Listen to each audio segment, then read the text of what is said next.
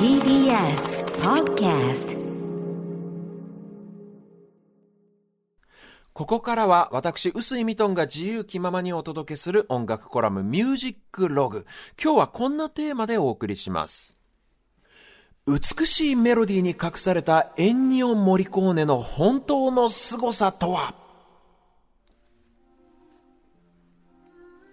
今日の10時台の特集テーマが、はい。テーマ曲ということでですよね。今日の音楽コラムもそれにちなんだものにしようかなと思ったんですけど、はい僕の中でテーマ曲っていうキーワードで真っ先にうんうん思い浮かんだのがやっぱり、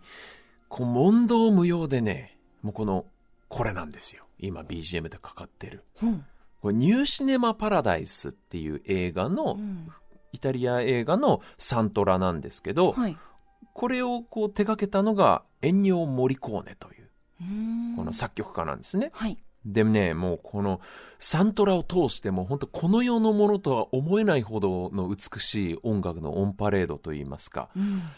もうね、本当に自分の中ではもうベストっていう、もうこれこそがナンバーワンと思って、せっかくなんで今日ははいこのテーマ曲特集というタイミングで、この映画音楽の世界を代表する偉大な作曲家、エンニオ・モリコーネの凄さについてお話ししたいと思うんですが、はい。去年ね、ちょうど去年91歳で亡くなられまして、そね。まあ、その時もかなりニュースになったんですけれども、はいはい1960年代の前半から映画音楽の仕事を始めて、うんうん去年亡くなる直前までもうかなりバリバリで現役としてあの働いてた方なんですよね。で彼が生涯で手掛けた映画500本にも及ぶと言われてます。え、サントラを作ってたってことですか、映画音楽って言ったらやっぱね、えー2時間とかの映画でたくさん曲が必要ですし、はい。ね、いろんな曲が必要でそんな中で500本近い映画のこのサントラというかね映画音楽手掛けてきたっていう本当に言わずと知れた映画音楽の巨匠なわけなんですけど、はい。まあ、今足形かかっていたそのニューシネマ・パラダイスの曲はもちろんですけど、同じくニューシネマ・パラダイスと同じジュゼッペ・トルナトーレ監督の海の上のピアニストああ、であっ。たり、はいはいあとはね、ギャング映画かな？これはイタリアのイタリア人の監督の Once Upon a Time in America という映画で出てくるデボラのテーマとかね、本当に映画ファンならずとも多分流れれば、あ、これ聞いたことあるわっていううん。曲のオンパレードというか、そういう名曲の数々を生み出してきた方なんですけど、彼の書く映画音楽の特徴としては、はい。とにかくメロディーが美しい。うん。美メロを書かせたら世界一っていうのが、まあ、もっぱらの彼の評判なわけなんですけど、はい。ただ、当の本人は実はこの美しいメロディーを書く作曲家っていう評価を、に対してすごくね、嫌、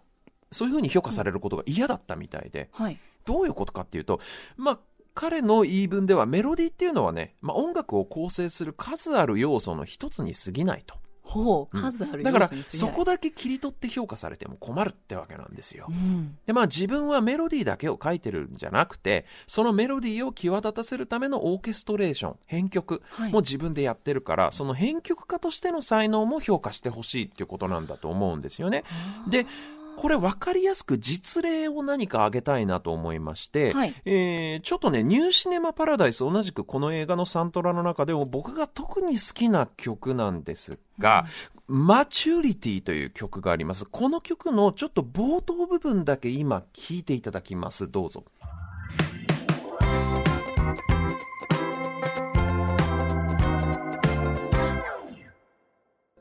もうこの辺りですでにちょっともううるうるしいや、てくる。わかります。今はいすごいちょっとジーンってきました。ジーンってくるよね。うんで、これ、このメロディーはガットギターで演奏されていて、はいちょっとね、今手元におもちゃの鍵盤があるので弾いてみますね。はい。えーっと。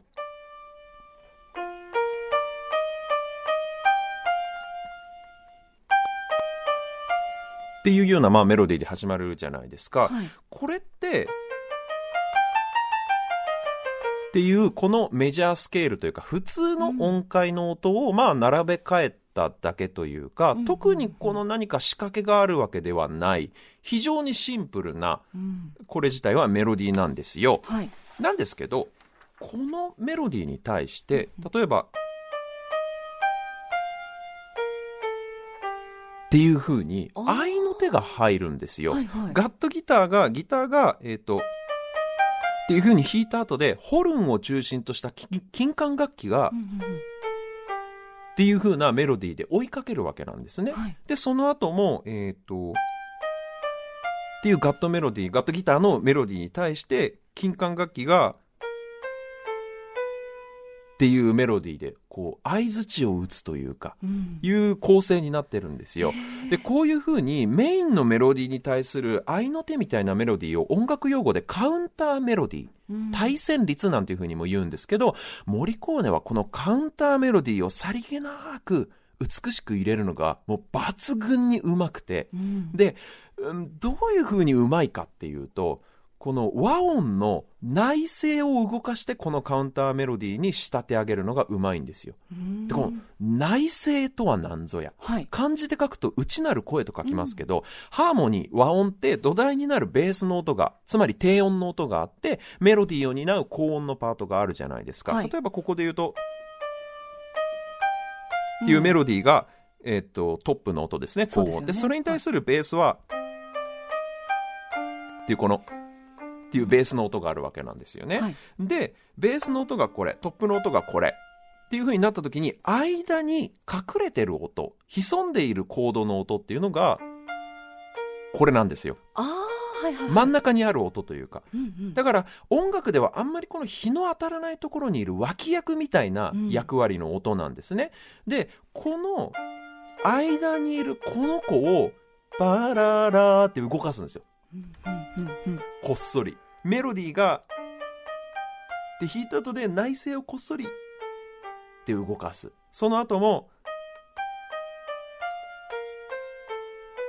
っていう風にえー内側の音を動かすすんですね。はいメインのメロディーが一休みしているその隙に、うんうんうんこの内側の脇役たちにメロディーのこの合いの手の役割をこう担わせるっていう。でも実はこれ合いの手の役割だけではなくて、はい次のコードに行くための呼び水にもなっているんです、実は。コードがずれてるってことですか？コード、次のコードに行くためのうんうん、なんていうか、この、導入にもなってるんですよ。例えば、でダダダダっていうメロディーがあって、その後、金管が、ホルンが、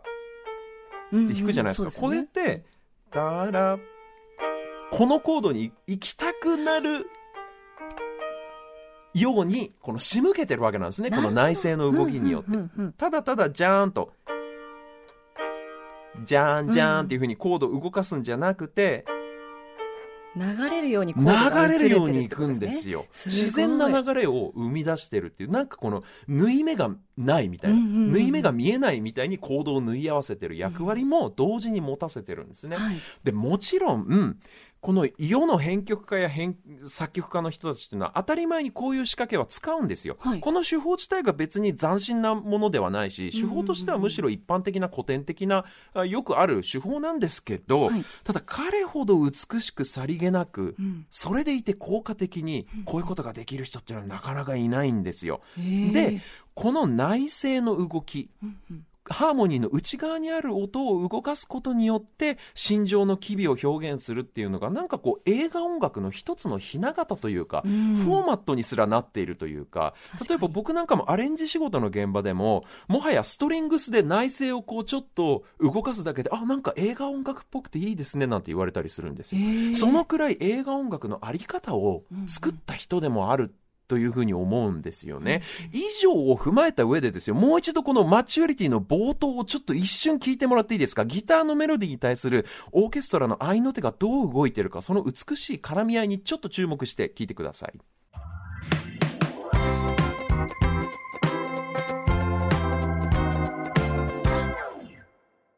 というね、こうして聞いてみると、モリコーネ自身が美しいメロディーを作る天才と評価されるのを嫌う理由がなんとなく分かってくるというか、うんそもそもそのメロディーがなぜ美しく聞こえるのかっていうその仕掛けをうまいこと作る天才というか、彼の才能がそこに最も現れてるんですよ、実は。なので、美しいメロディーを作る天才じゃなくて、メロディーを美しく聴かせる天才って言った方がいいかもしれない。今いいこと言ったかも、僕。今天国で微笑むモモリコーネのあの姿がちょっと浮かんだ。本当ね、そういうこのうまいことなんていうのかな。メロディーを盛り上げるっっていうのに長けてる人なんですよね。ということで、このマチュリティを例題に今日はこの編曲の技法のようなものを解説したわけですけれども、ここからは応用問題です。はい皆さん自身にこのカウンターメロディーを探していただきます。映画ニューシネマパラダイスからもう一曲、今度はもうこれ、こっちもおなじみです。メインテーマをお聴きいただきます。この曲は、サックスがメインのメロディーを奏でます。優しい音色でサックスがメインのメロディーを奏でますが、はいそのメロディーに対してオーケストラであるとかピアノがどんな合いの手を打っているか、カウンターメロディーを奏でているか、その絡み合いというか、これをね、ちょっと耳を澄ませてお聞きいただく。そうするとね、メインのメロディー以外にも驚くほど多くのメロディーが隠されているということに気づくはずです。ニューシネマパラダイスのサウンドトラックからメインテーマお聞きください。ニューシネマパラダイス。